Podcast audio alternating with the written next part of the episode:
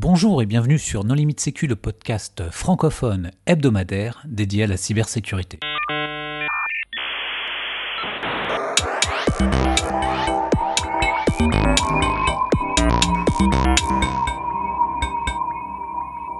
Alors aujourd'hui, nous allons réaliser un épisode avec euh, Lionel, qui est passionné d'informatique et qui est beaucoup plus connu sous le pseudo de Topotam. Bonjour Lionel.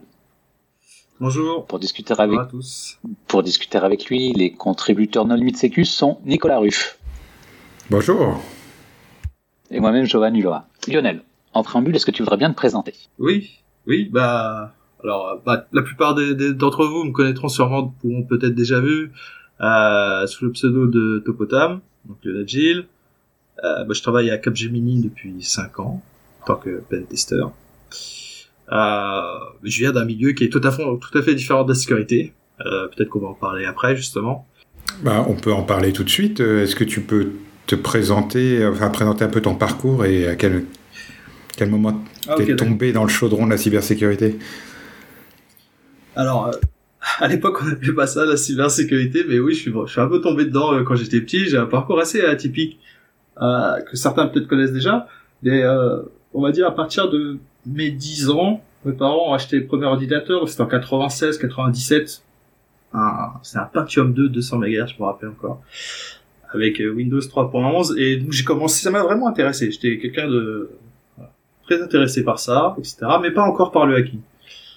Et euh, au fur et à mesure est venu assez rapidement en France euh, dans la fin des années 90 Internet euh, avec les 56K etc. Donc on avait les les modems Wanadu bleus, je me rappelle encore ça. La Et, euh, Remanta, et la là- Remanta, comment on l'appelait Ouais. Voilà, voilà. Et ça, ça m'a vraiment, euh, là, ça m'a, ça, ça m'a vraiment, vraiment intrigué. Ça a commencé à me passionner parce que tout d'un coup, en fait, le monde euh, s'ouvrait à, à, à nous, aux jeunes, qui nous, on était ados ou pré-ados, quoi, euh, à cette période-là. Euh, faut bien savoir qu'avant, bah, fallait aller à la cabine hein, pour parler aux gens, cabine téléphonique. On pouvait pas euh, du jour au lendemain envoyer un message comme ça en une seconde qui va à l'autre bout du monde. Donc j'ai commencé vraiment à m'intéresser à, tout ça, à comment ça fonctionne, etc. euh, monter les ordinateurs. Je pense un peu la base pour tout le monde. Et rapidement, euh, j'ai commencé à tomber sur des, des forums, hein, des, des BBS, euh, ce genre de choses. Euh, en utilisant, il y avait des services comme Alta Vista, bon, ce genre de choses à l'époque qui peut-être même euh, pour ceux qui l'ont connu mais Lycos même c'est venu après ça mais bon euh, bon il y avait pas encore Google et euh, en fouinant un peu sur tout ça voilà bon il y avait tout ce qu'on appelait en fait la scène euh, c'est ça que vraiment qui m'a voilà qui, m'a vraiment mis dedans moi ensuite. C'est quand je suis tombé sur tout ce qui était la, scène française et euh, mondiale euh, où le savoir était transmis soit par ERC soit dans des usines en fait dans plusieurs usines français qui m'ont vraiment qui étaient vraiment intéressants comme No Route, No Way, on appelle, et HVU surtout HVU pour tout ce qui était la radio avec Larsen entre autres. Euh, Qui, ouais, parce qu'à l'époque je savais qui pas. a fini en prison d'ailleurs, non? Oui, ouais, qu'il y a eu des gros problèmes avec la DST à l'époque, hein, euh, bah, parce qu'ils s'amusaient à donner les fréquences. euh. Bah, tout était en phonie, en clair en fait à l'époque. Mais ça, je pourrais revenir après là-dessus, parce que justement, ça fait une part, c'est une grande part de ma passion, la, la radio, le radio amateurisme. Euh, et donc voilà, donc j'ai commencé à lire ça, à m'intéresser. Puis à l'époque, vraiment, vous a- on avait de tout dans les dans les usines. On avait du fracking, donc comment exploiter les cabines téléphoniques, ce genre de choses. Il y avait vraiment les bases aussi du, du hacking avec des voilà, des, des- ce qu'on peut appeler des malwares aujourd'hui, mais euh, c'était Sub7, euh, Back Orifice, je me rappelle encore des noms comme ça. Et euh, voilà, des bus, ouais, ouais, exact. Ah, voilà. Et donc ça, ça m'a vraiment, ça, pour moi, c'était un monde magique que ça m'a. J'ai toujours été quelqu'un de très curieux, donc en plus de se, de se dire, je vais pouvoir rentrer dans l'ordi, enfin voilà, et regarder un peu ce qu'il y a, tout en apprenant. Euh, j'ai continué comme ça jusqu'à euh, 15-16 ans à faire le script kiddies, qu'on va dire, hein, le mais à- en essayant de lire. Après, j'ai appris un peu l'anglais aussi tout seul parce que bah euh, il y avait beaucoup de usines, mais ils pas en français. Donc euh, voilà. Et à 15-16 ans, enfin à 16 ans, enfin la première année du lycée, je sais pas comment ça s'appelle, la, la seconde. Bon, j'ai arrêté l'école comme un imbécile. En fait, j'ai fait six mois. Et euh, donc euh, c'était pas c'est pas forcément la meilleure chose que j'ai faite dans ma vie, mais euh, voilà. Donc j'ai toujours continué jusqu'à après à peu près 20 ans. je connaissais quand même beaucoup à faire informatique, mais ensuite, bah, il a fallu travailler, il a fallu, voilà, donc j'ai fait tout un tas de petits boulots. J'ai fait dans l'informatique ou ah non non ah ouais non non mon premier job c'était apprenti pâtissier à Disneyland d'ailleurs euh, après, j'ai fait bah, serveur, barman, euh, commis de cuisine, euh, tout un tas de choses comme ça, agent de sécurité dans des dans des grandes surfaces. Et euh, après, j'ai trouvé un truc qui me correspondait quand même plus vers 24-25 ans. J'aimais bien faire de l'assistance à personne, du secourisme et tout. Voilà, bon. Mais on va dire de mes 20 à mes 27 ans, c'est vrai que à part faire du CTF de temps en temps, de suivre un petit peu l'évolution des, des vulnérabilités, euh, j'étais pas vraiment encore, euh, voilà, en tout cas professionnellement dans ce monde-là. Je faisais des CTF avec une équipe qui s'appelle Securimag, qui sont plutôt sympas, qui m'avaient euh, pris un peu sous mon aile. Euh, et donc d'ailleurs c'est tout à fait, c'est bien trouvé parce que c'est grâce à eux en fait que j'ai pu trouver mon premier emploi. À 28 ans, il y a quelqu'un qui s'appelle Mirac, donc Karim Hussein. Je répète souvent cette histoire-là, mais parce que je dois beaucoup. Euh, qui m'a dit bah écoute bon bah t'as pas de diplôme c'est pas grave moi je suis à il à l'époque c'était appelé la Sogeti euh, ESSEC euh, il faisait de la R&D là-bas en tant que docteur en crypto avec euh, Stéphane Levert euh, d'autres personnes et euh, donc il m'a dit écoute bah viens on cherche un, un tester etc euh, je t'organise un entretien même si t'as pas de diplôme voilà tu viens quoi et puis on verra bien moi j'ai je fais bon bah ok je vais tester et ils m'ont pris. Vraiment, j'étais, j'étais sur les, sur le cul, mais ils m'ont pris. Euh, après un entretien, c'est quand même assez, voilà, à l'époque, euh, ça rigolait pas à Society Sec. Et euh, quand je l'ai peut-être j'ai déjà dit en anecdote, ça une fois, ils m'ont fait faire une dictée hein, pour vous dire. Donc euh, voilà, euh, que j'ai plus ou moins réussi apparemment. Et donc ils m'ont dit bon bah venez euh, dans deux mois, ok bah euh, et l'aventure a commencé comme ça. Ça va faire 5 ans. Ouais. Que je fais ça en fait de manière... Euh, ça, c'en est mon métier maintenant. Ouais. Euh, ça a bien changé. Hein, par ah, alors, si tu veux dire que c'était mieux avant, n'hésite pas. Oui, c'était mieux avant. Euh, mais bon, je vais pas faire le vieux ronchon, euh, etc. de voilà, parce que chaque époque a son. Mais je pense que nous, on a eu la, enfin nous, euh, les gens qui avaient peut-être 10, 15, 16 ans quand Internet est arrivé, c'est démocratisé, qu'on a passé des ordinateurs qui n'étaient pas, c'était pas si démocratisé que ça aussi d'avoir un, ordinateur à la maison. Aujourd'hui, bon bah voilà, tout le monde là, euh, on a eu la chance de connaître l'avant et l'après en fait, Internet, etc. Euh, c'est pas, bah, on n'est pas né dans un monde où oui, il y avait déjà Google, il y avait déjà YouTube, il y avait, non, à l'époque, vous voulez charger juste une image avec le 56K, il fallait prendre 30, 30 secondes, une minute. Euh, il y avait Napster à l'époque, euh, un morceau de musique par exemple, qui, ne même pas les trois mots. Aujourd'hui, on, en même pas une seconde c'est fait. À l'époque, euh, non. Voilà, il fallait donc on a vécu ça comme une, c'était une vraie révolution, ouais. Je pense que c'est pour ça que ça m'a tant passionné. Et quand tu rentres dans cette entreprise, t'as as quel niveau par rapport aux autres? Est-ce que comment est-ce que tu te sens par rapport aux autres justement? Parce que c'est ton premier boulot dans, ce domaine. Euh, Est-ce que tu es quand même euh, euh, très compétent par rapport aux autres? Ou tu es, passionné et tu as envie d'apprendre? Comment, comment, comment, ça, comment ça se passe? Ah, justement, oui, ah, surtout. Alors quand je rentre là-dedans, non, non, je suis pas, j'arrive pas en ayant la grosse tête, etc. il fallait faire ses, il fallait faire ses preuves. Plus à l'époque, les gens qui étaient là-bas, bon, ils me regardaient quand même d'un œil suspicieux. ils se disaient ah mais qu'est-ce qu'il, enfin celui-ci, on le connaît pas, il a pas fait les mêmes cursus que nous. Bah pas du tout d'ailleurs même. Euh, ouais, je les ai vus les anciens et d'ailleurs c'est au final c'est un bien. Ils m'ont voilà ils m'ont testé clairement ils m'ont testé m'ont envoyé sur des missions des fois un peu difficiles tout seul. Euh, voilà ils, non non je suis pas arrivé voilà c'est tout est gagné. je pense qu'au fur et à mesure bah ils se sont rendus compte que bon bah ouais ok il y a des gens qui voilà qui, sont, qui ont pas forcément fait des études supérieures et tout mais ça n'empêche pas que pour faire le métier qu'on nous demande, voilà, on n'est pas en train de dessiner des ponts ou des, maisons. Hein. Euh, faut pirater des systèmes. Euh, ne dévalorise pas trop le métier quand même. Je veux dire, euh, quand tu peux reverse engineer 200 mégas de code obfusqué, potentiellement, tu as la même compétence que, quelqu'un qui envoie des fusées dans l'espace. Quoi. Oui, ça c'est vraiment typique. Ouais. En pentest, on voit très peu ça. Euh, moi, je parlais open, dans le pentest, hein, mais effectivement, ceux qui font du reverse, et nous, on le voyait en plus dans la R&D. Euh, à l'époque, il y avait Masto, Stéphane Lebert, Acryl, enfin, il y avait Bruno, enfin, c'était, voilà, eux, c'était bah, du lourd, et je pense qu'aujourd'hui, euh, ils vont prouver. Donc, euh, ouais, j'ai dû faire mon trou. C'est vrai que c'était, c'était pas simple. Euh, ça a pris un an et demi. Un an et demi, deux ans, mais j'ai toujours eu une bonne étoile sur un certain, enfin, c'est peut-être bizarre de dire ça, mais, euh, pourtant c'était pas forcément une bonne chose qui est arrivée. C'est qu'au bout de un an où je suis arrivé à GT, tout le monde est parti. Quasiment tout le monde, en fait. Donc on s'est retrouvé à quatre dans le bureau, avec mon chef actuel, celui qui est aujourd'hui euh, le leader de l'équipe.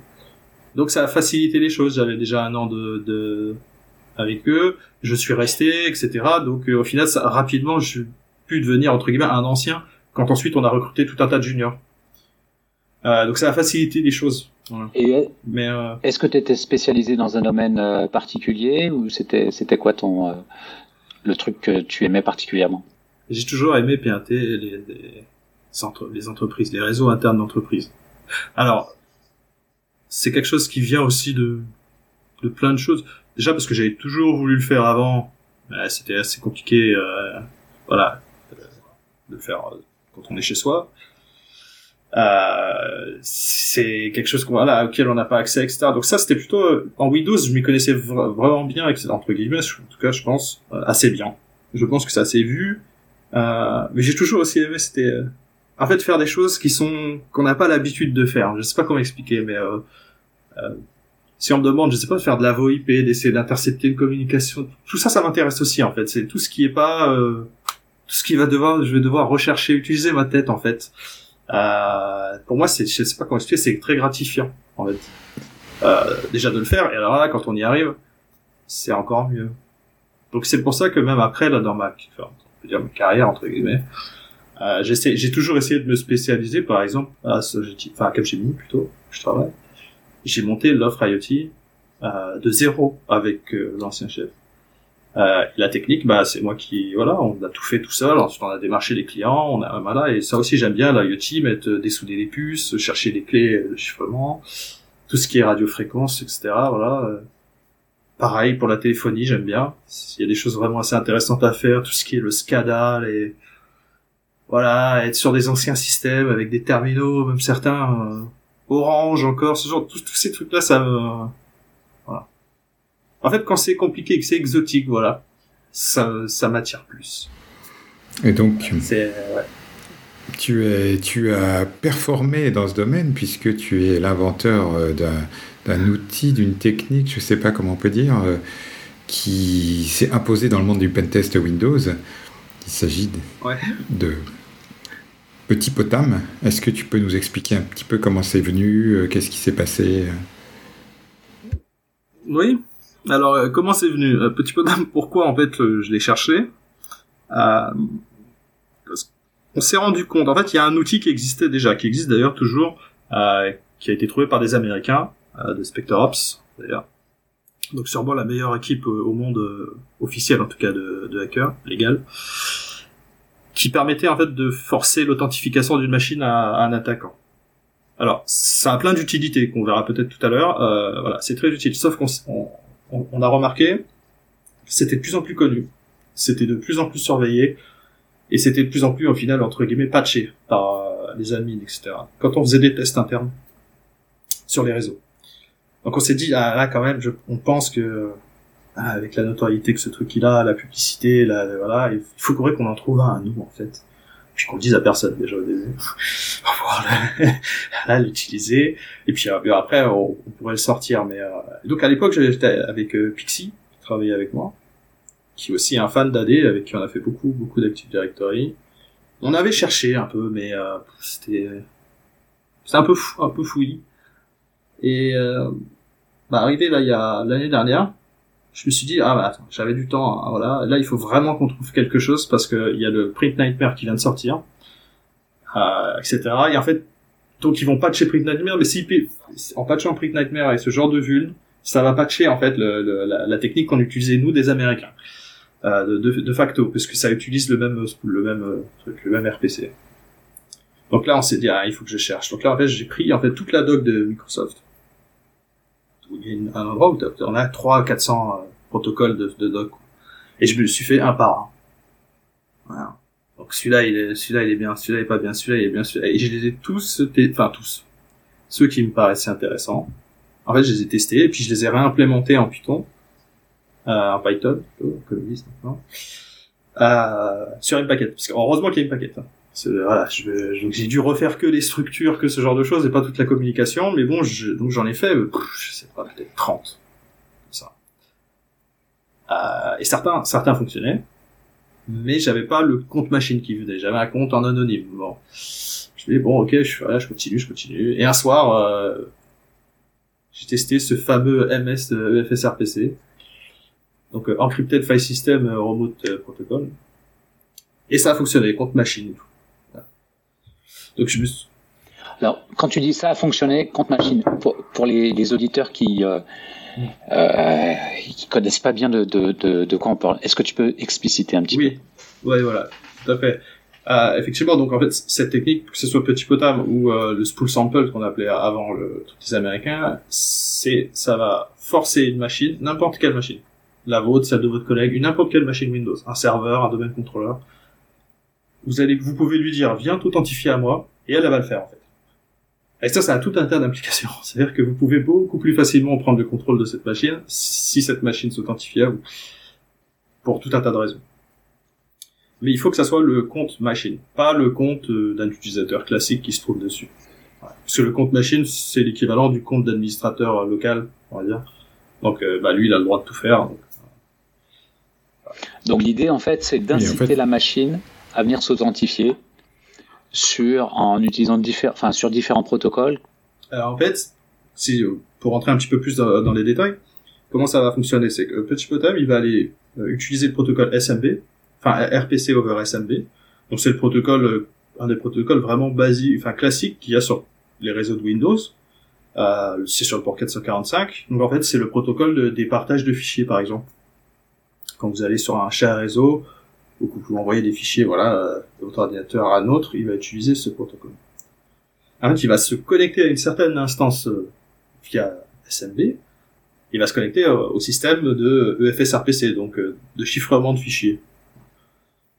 Et de là, il va lui dire, j'ai quelque chose pour toi à telle adresse, j'ai un fichier qu'il va falloir que tu chiffres, en fait.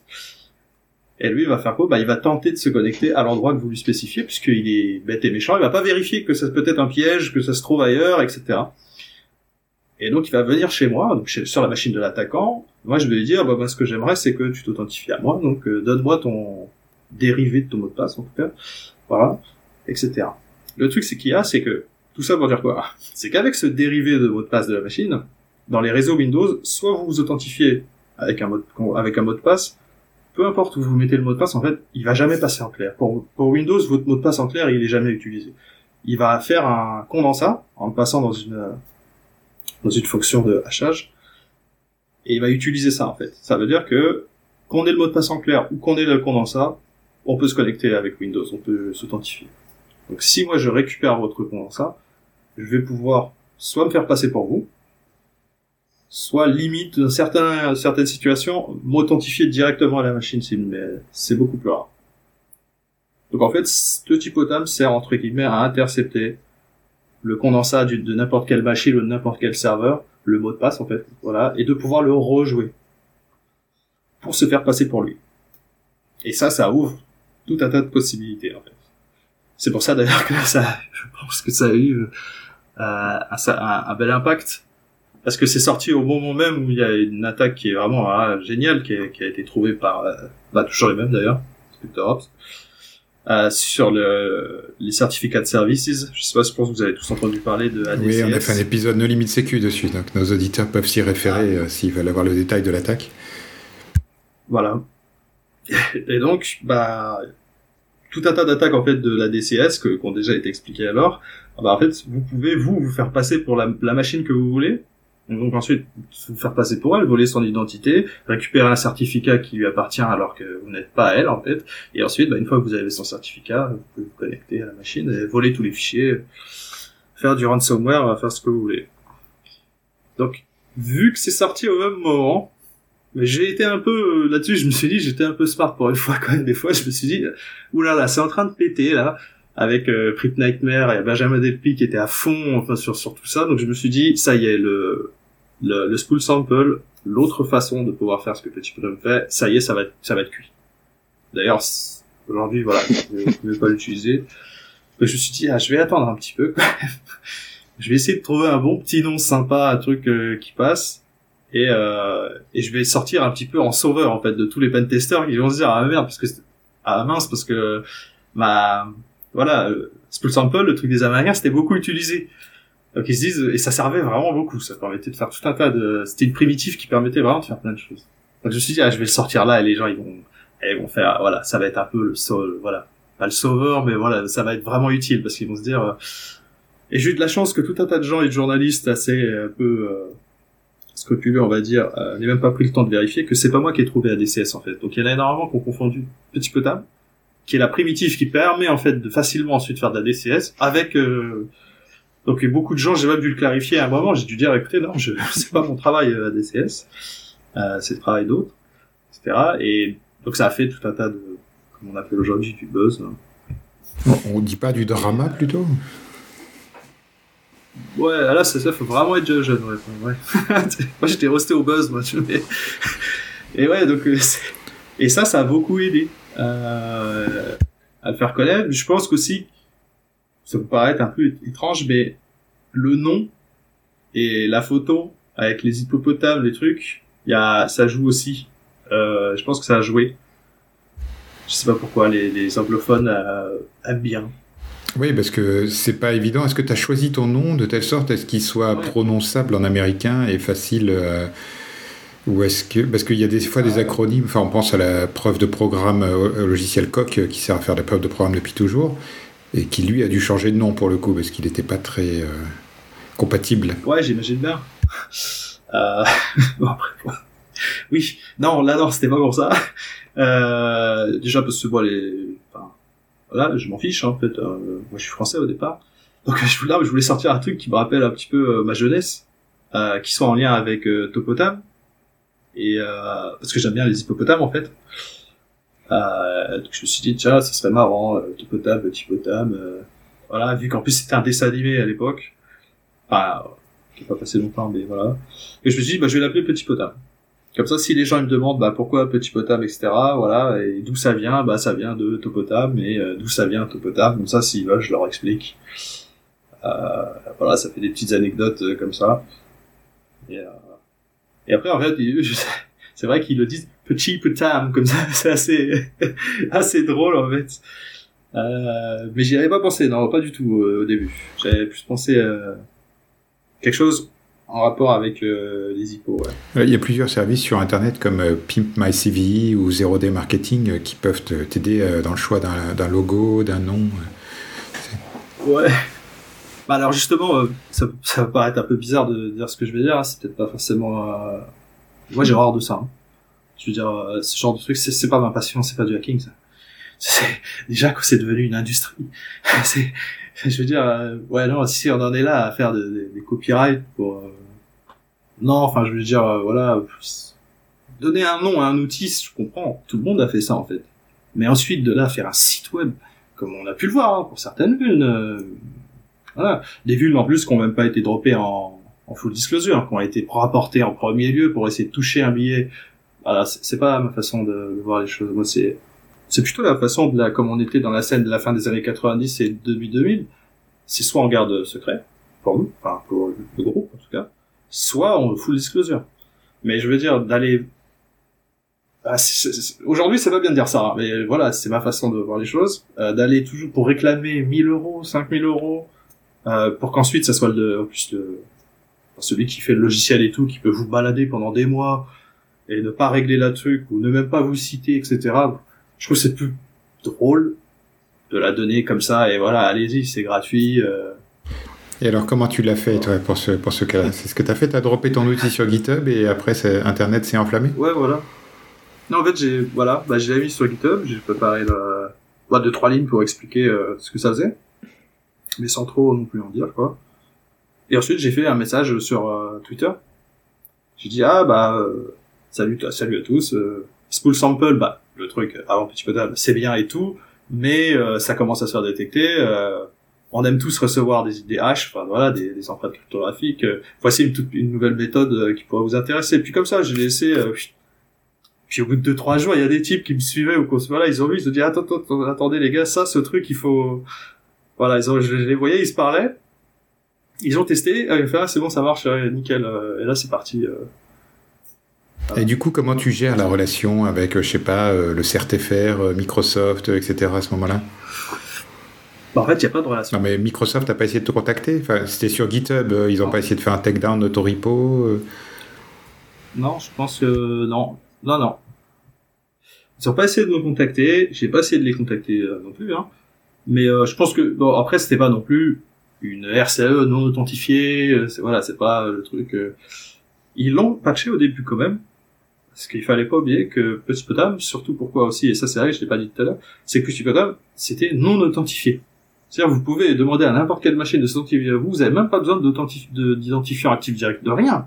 C'est vous lancez le truc, hop, et... Bon, ça, ils l'ont patché au bout de un mois. Mais ensuite, moi, j'ai refait un bypass du patch, et ensuite, ils ont plus jamais rien fait. Ils ont fait, euh... voilà, comme j'ai dit d'ailleurs, euh, débrouillez-vous pour rester poli. Et sur le premier patch, du coup, tu as reçu quand même, tu as été crédité dans le bulletin euh, Microsoft? Non, non, non. En fait, c'est eux-mêmes qui ont créé le bulletin pour eux-mêmes. Je, je fais bien les voir derrière, euh, quand ils disent merci aux, chercheurs, là, c'est Microsoft. Donc, euh, bon, je les comprends, après c'est de bonne guerre, hein. ils vont pas me créditer un truc euh, bon, voilà. Euh, Mais pour, pour vous donner un exemple, euh, pour aller plus loin, c'est quand j'ai fait, j'avais fait une petite, toute petite conférence à un Meet RTFM comme ça, où, où justement j'expliquais, je parlais de Petit Potin. Euh, avec une assemblée de jeunes, etc. Voilà, en informatique. Et à la fin, j'avais donné une 0 parce qu'il y en a d'autres. Hein. Il n'y a pas que Petit Potin, enfin, il n'y a pas que ça. Et je me suis dit, bon, allez, je vais, je vais donner un petit truc croustillant et tout. Euh, je, vais, je vais montrer où est-ce qu'il y en a une autre, puis on verra qui va réussir à la faire, à faire le code en premier. Quoi. Donc c'est Shotdown qui l'a fait en premier, euh, chapeau à lui il a bien remarqué le, truc. Ça s'appelle Shadow Coerce parce que cette fois-ci, au lieu d'utiliser euh, MSEFS ça utilise un RPC mais qui euh, sur les volumes Shadow Copy. Alors c'est moins universel que Petit Poda, mais euh, c'est pas mal. Et donc, qu'est-ce qui s'est passé? Quelques quelques jours après Il y a quelqu'un sur Discord qui un Indien qui me dit ouais super. Est-ce que tu est-ce que bah justement tu, tu Shadow Coerce tu la reportes à Microsoft? Voilà. Je...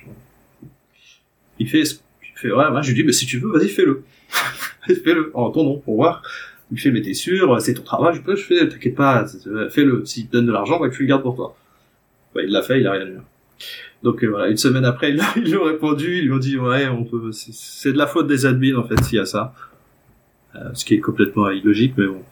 Et donc, euh, bah, il a rien eu, voilà, donc, euh, ça servait à rien au final de, leur, euh, de leur remonter c'est pas trop dans mon esprit de, faire ce genre de choses.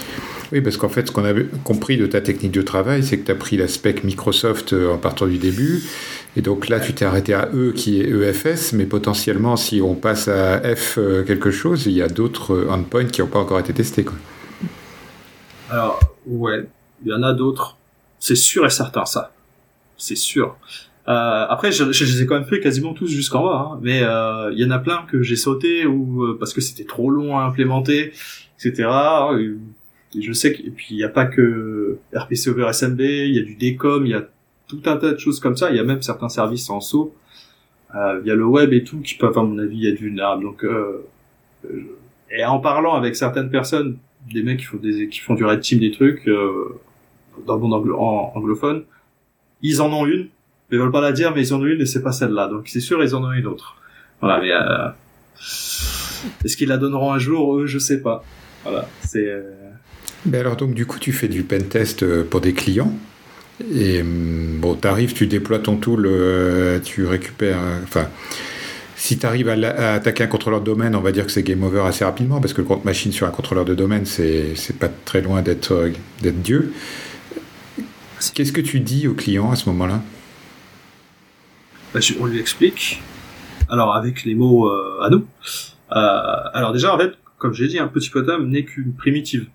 Ça veut dire qu'elle va vous permettre de récupérer euh, les hash NetNTLM, que ce soit bon vrai, V2, etc. mais c'est pas l'exploit en lui-même. Euh, par exemple, la primitive que vous pouvez faire, c'est euh, faire du, un coup de petit potable et le, le DC vous répond dans, dans un dans un protocole type SMBV1 qui est assez qui est vieux en fait, qui est craquable avec des rainbow tables en 5 secondes. Euh, donc la primitive c'est petit potable, mais l'attaque ça sera de casser l'empreinte cryptographique d'une courte machine en 5 secondes. Pourquoi? Parce que vous utilisez une ancienne version de NTL. Euh, pareil avec ADCS. Petit problème, c'est que la primitive qui permet ensuite de capturer cette empreinte, de la relayer vers les attaques qu'on peut faire sur le, les certificats de service. Euh, donc on lui explique tout ça. On lui dit, probablement pour, pour se protéger contre tout type de relais. Donc si possible, ne pas utiliser NTLM déjà. Ça c'est la première chose. Deuxièmement, Petit Potam c'est quand même bloquable d'une certaine façon. Que Benjamin Delpy d'ailleurs a sorti mais c'est très ennuyant parce que si vous avez des systèmes comme Vim, comme voilà tout un tas de choses comme ça qui font des backups en fait de façon automatique, ils vont utiliser ce... Oui, Vim, V-E-E-A-M, hein, pas V-I-M pour les auditeurs d'une certaine génération. Oui, exactement. Et donc, bah là, ils sont coincés. Donc en fait, contrairement à, à Spool Sample où il suffisait de désactiver le spooler d'impression, et honnêtement, sur n'importe quel serveur, ou même DC, vous n'avez pas besoin du spooler d'impression. Euh, cependant, là, non, vous pouvez pas le bloquer. Vous pouvez même désactiver le service de FSR PC, ça va pas l'empêcher euh, de pouvoir faire un petit peu de Donc on leur explique tout ça. Utiliser les... Euh, faire faire en sorte déjà de vous renforcer contre les relais NTLM, mais aussi ensuite, on leur dit, n'oubliez pas que, petit peu d'âme, c'est que la primitive, si vous avez mal configuré votre ADCS, donc le certificat de service, c'est surtout ça qu'il faut régler en fait. Parce que vous pouvez faire petit peu d'âme, mais si derrière euh, vous vous retrouvez avec un, une empreinte qui, qui vous sert à rien, Sachant qu'une empreinte pour une machine, à part si elle est en, NT, en net NTLM V1, comme j'ai dit tout à l'heure, mais ça, on le voit plus depuis, enfin, c'était il y a 10 ans, plus de 10 ans. Mais si elle est pas comme ça, elle est incraquable. Le mot de passe, il fait 128 caractères, je crois, pour un compte machine, donc, euh, totalement aléatoire, donc, euh, chapeau à celui qui arrive à en casser un jour. En fait, c'est tout un tas d'autres choses. Si vous avez mal configuré, voilà, euh, vos serveurs en une constrainte de délégation et, ce genre de choses, vous avez en fait, on leur recommande ensuite ce, euh, derrière euh, de régler ce genre de, choses. Et surtout, si possible, ne pas utiliser NTLM. Ok, donc ce qui est quasi, quasiment impossible en fait, euh, beaucoup de raisons. Donc en fait, il y a des moyens de se protéger quand même de manière générique euh, contre ah ces classes d'attaque et c'est pas Enfin, je sais pas pour donner raison à Microsoft, mais euh, on va dire qu'il vaut mieux migrer ces machines, euh, enfin, ou aller sur des, des, paramètres de sécurité plus robustes, plutôt que d'essayer de, fixer tous les points d'entrée qui sont, euh, bah, dont la liste n'est pas exhaustive, connue de manière exhaustive aujourd'hui. Oui, ça sert à rien. Parce qu'il y en a plein qui sont inconnus, comme, comme tu, comme tu l'as dit. Hein. Euh, et puis voilà, ce qu'il faut, c'est plutôt soit la détection déjà, et aussi de la détection, parce que ça peut se voir, hein, petit podum peut se détecter. Si vous avez un bon système, bah, déjà il y a des règles qui existent là, maintenant, on verra. Mais il y a aussi des règles toutes simples avec Sysmon, qui permettent de voir ce que Petit Podum va se connecter à une interface qui a un UID qui est connu, en fait. Et si vous voyez qu'il y a une machine qui n'est pas votre serveur Vim ou n'importe quoi d'autre qui se connecte à ça, euh, c'est qu'il y a un souci. Voilà, c'est euh, ça peut lever une alerte assez vite, mais euh... oui, mais si bon. Euh, oui. Du coup, ça suppose quand même de pouvoir analyser. Enfin, tu parles de Sysmon sur les endpoints ou tu parles de détection au niveau du trafic réseau? Ah non, sur les endpoints. Ouais, parce qu'au niveau du réseau, c'est pas c'est pas des protocoles qui sont faciles à analyser, euh, surtout c'est. Ah, c'est très compliqué. Parce que ça va être dans SMB, qui euh, en plus c'est chiffré. Donc, euh, c'est vrai, hein, ça va être un enfer. Et surtout que, enfin, c'est SMB, pour 443, il y a des milliers, des millions de paquets à la seconde sur un réseau d'entreprise qui utilise ça de façon legit, en fait. Ouais, non, c'est, je pas comme ça, en fait, hein, ouais. Mais avec les RPC filters, pareil, là, c'est, j'en parlais tout à l'heure, mais j'étais pas allé un petit peu plus dans le détail, mais si vous voulez vous protéger de petits peu d'âme et d'autres euh, attaques connues de ce type-là, c'est possible d'utiliser, en fait, le firewall de Windows. Moi, moi, je ne le savais pas. Euh, dans le firewall de Windows, on peut lui spécifier pas, pas uniquement des ports ou des adresses IP, on peut lui aussi, aussi lui dire, écoutez, si quelqu'un se connecte à cette interface de robot procedure call, de, de RPC, bah, ça le bloque. Voilà. Donc en fait, vous désactivez pas le service, vous bloquez euh, rien, à part juste de mettre une règle, de règle de, de, de firewall qui bloque cette UID. Alors, euh, du coup, c'est quoi l'avenir? Tu continues à travailler sur des variantes de cette attaque ou tu te recherches dans des domaines complètement différents? Euh, Je sais pas, tu passais sur du cloud, Active Directory ou des choses comme ça? Euh, ah, J'ai cherché parce que je suis un peu déçu, je, je vous le cache pas, parce que mais bon, tant pis, hein, c'est la vie. Et mais je savais que Petit Potam, on pouvait aller plus loin je savais, je pensais, j'en étais sûr qu'on pouvait faire une RCE avec, parce que il y a tout un tas d'applications un petit là, on peut créer par exemple n'importe quel fichier, à plus ou moins où on veut, sur n'importe quelle machine aussi avec Petit Potam. Alors ça peut avoir une utilité, mais le problème c'est que j'arrivais pas à contrôler ce que je mettais dans ce fichier. Et il y a, et ça, ça aurait fait le gros potable justement. Donc euh, j'ai cherché, j'ai cherché, mais et au final il y a James Forshaw euh, quelqu'un voilà qui est vraiment ultra balèze là-dedans tout ce qui est RPC des coms voilà. Et lui il a lui il l'a fait il l'a trouvé. D'ailleurs il la reporte en en cachette en loose day comme on disait avant mais il euh, travaille pour Project Zero donc il est tenu à des standards de responsible disclosure et de délai de 90 jours etc c'est vrai, voilà, parce que j'ai vu à un moment que Microsoft, en fait, à un moment, il y a, c'était quand en décembre, en janvier, ou non, janvier, je vois petit potin ne marche plus. Des fois. Enfin, des fois, ça me fait, ça fait pas, en fait, ce que ça doit faire. Je vais regarder, je regarde des patchs et je vois RCE dans MSEFS RPC. Je fais, qu'est-ce que c'est ce truc? Parce que là, c'était gros potable. Donc, ouais, puis je regarde, je vois, James Forshaw, machin, je fais. Mais il euh, y a pas, on sait pas plus, on n'en savait pas plus. Et, euh, et je vois sur Twitter qui ensuite euh, peu de temps après il met le truc et là on va sur, on peut aller sur euh, Projet Zéro, il s'est ouvert le, et donc on voit toute tout, la discussion où il explique comment il fait en fait. Donc il faisait tout ce que j'avais pensé, sauf que lui il avait pensé à cacher le contenu du fichier dans un dans les alternate data qu'on peut mettre sur chaque fichier. Et donc euh, bon il avait, voilà en fait il a trouvé le trick, c'est l'idée parce que voilà il est bien meilleur. Hein. Et donc il avait réussi quand même, faut pas. Donc si vous n'êtes pas patché, il y a une RCE via Petit Bonhomme qui existe quand même. Donc euh, on peut créer n'importe quel fichier avec le contenu qu'on veut, où on veut, sur n'importe quelle machine. Donc vous imaginez bien qu'il suffit de dropper une DLL au bon endroit. Euh, et comme on dit, merci à boire et bon week-end. Donc euh, j'étais un peu déçu, mais en même temps j'étais content que ça soit le, le maître de ce truc-là qui l'ait trouvé, quoi. Et pas. Euh, Et donc, du coup, le patch, c'est un patch binaire à appliquer sur la machine. Tu fais les mises à jour mensuelles euh, Windows, ça marche. Ou c'est une clé de base de registre qui a été créée et que tu dois explicitement aller positionner. Parce qu'il y a des patchs Microsoft qui sont comme ça, où en fait, tu peux passer le patch, mais il se passe rien. Et derrière, il faut aller activer la clé de base de registre que le patch a créée pour que ça marche. Exactement. Bah, D'ailleurs, c'est ce qu'ils ont fait pour euh, Printliner, entre autres.